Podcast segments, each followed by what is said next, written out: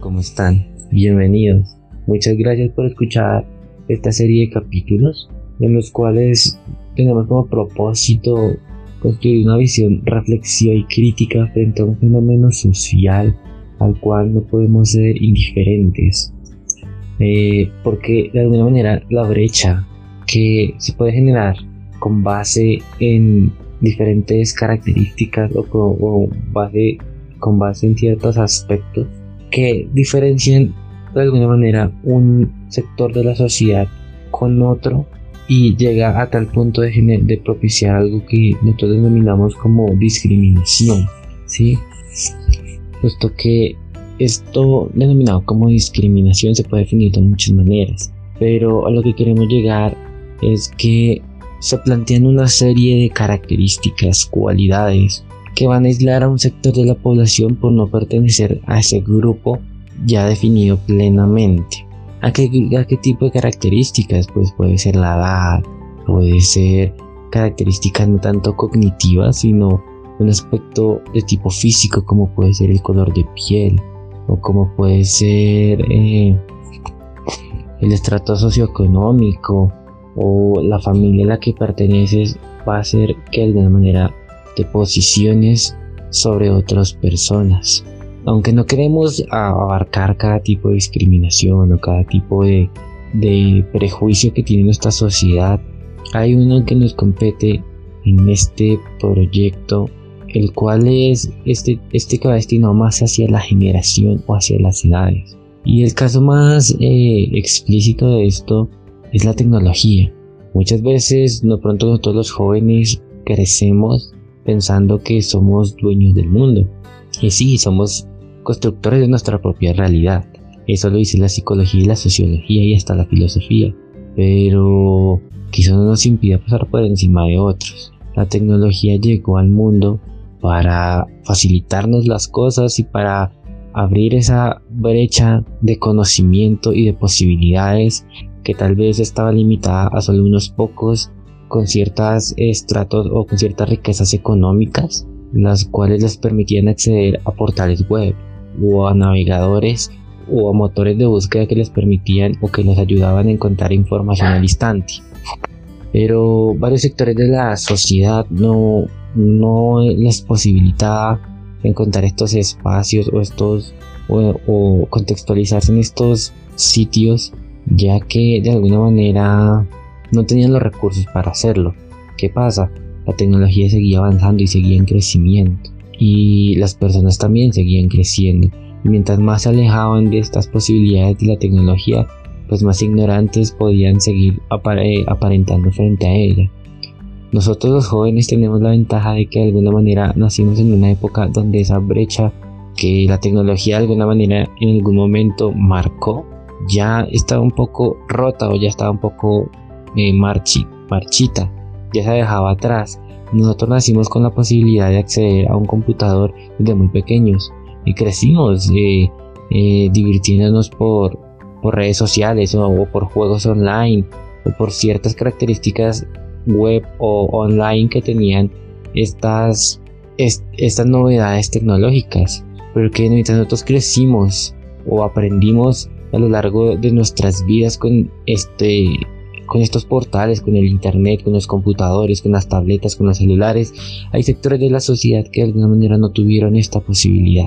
Es por ello que es importante generar estos espacios o propiciar estos espacios en los que podamos eh, ser más integradores frente a las brechas de generación, que porque nosotros hayamos crecido con tecnología no impida ponernos sobre tal vez las personas que no comprenden del todo ese funcionamiento, sino más bien ayudar a construir una sociedad mejor y usando esos conocimientos que poseemos para guiar a la nueva sociedad, las nuevas eh, generaciones, a que incluyen a, a, todo este tipo de personas que tal vez no han podido beneficiarse de la tecnología como nosotros lo hemos hecho. Entonces no podemos dejar al lado a nuestros adultos mayores. Quizás ellos no, tienen no tuvieron la posibilidad de crecer o de criarse o de aprender de la manera que nosotros aprendimos o nosotros generamos todos estos procesos cerebrales del aprendizaje con las tecnologías. Y ellos, para ellos fue un intento bastante nuevo y misterioso que a algunos llegó a asustarles mucho porque no lo entendían y creo creemos nosotros que es más importante usar estos conocimientos para construir una, sociedad más integradora y poder ayudar a, nuestros adultos mayores a conocer este mundo tecnológico y este mundo digital usar espacios de alfabetización donde podamos enseñarle a los adultos mayores que las tecnologías no son un riesgo o no son algo de lo que deban temer, sino por el contrario, usarlo también para que ellos puedan aprovecharlo y de alguna manera todos poder hablar un mismo idioma. Es por lo mismo que en esta serie de capítulos tenemos dos invitados muy especiales, los cuales nos acompañarán en, un, en una charla interesante sobre sus opiniones. Ellos son adultos de la tercera edad y nos van a compartir un poco sus conocimientos y sus, opiniones frente a este tema, porque ellos también de alguna manera también les compete. Y es necesario conocer sus voces y sus testimonios para poder llegar a más gente y que se haga más conciencia y se haga una transformación de pensamiento y de creencias para poder lograr una sociedad más innovadora e integral. Entonces ellos son don Arnulfo y doña Amparo. Ellas nos contarán un poco lo que han podido aprender y lo que han podido conocer, ya que han tenido la oportunidad de participar en procesos de alfabetización donde han aprendido varias cosas, varios conceptos y varias eh, prácticas tecnológicas a partir del uso de herramientas digitales. Entonces, a partir de sus conocimientos podemos darnos cuenta o nos podrá, ojalá podamos darnos cuenta de la importancia de estos procesos de alfabetización. Les haré tres preguntas y ellos nos responderán con suma sinceridad. Entonces, la primera pregunta que les haré será, ¿cree usted importante el crear o desarrollar espacios de alfabetización en contextos digitales para el adulto mayor? ¿Y por qué? Mayor tenga la oportunidad de integrarse a los avances tecnológicos y pueda aprender a compartir la información y hacer de la tecnología algo cotidiano.